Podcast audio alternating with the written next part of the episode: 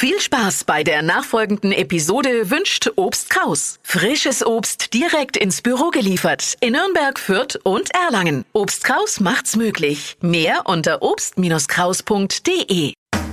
Fränkisch für Anfänger und Fortgeschrittene. Heute der Brotladen, also der Brotladen, an und für sich nichts Ungewöhnliches, weil es Brotläden überall gibt, also Verkaufsstellen, in denen man sie mit Brotei deckt. Unser fränkischer Brotladen allerdings ist sowas wie eine Einrichtung, in der man Brot und allerhand andere Dinge verschwinden lässt.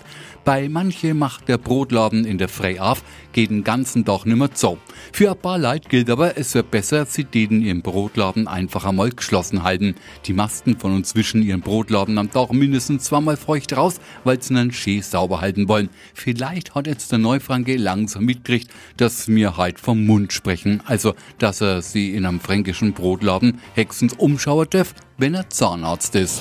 Fränkisch für Anfänger und Fortgeschrittene. Morgen früh eine neue Folge. Und alle Folgen als Podcast auf podu.de.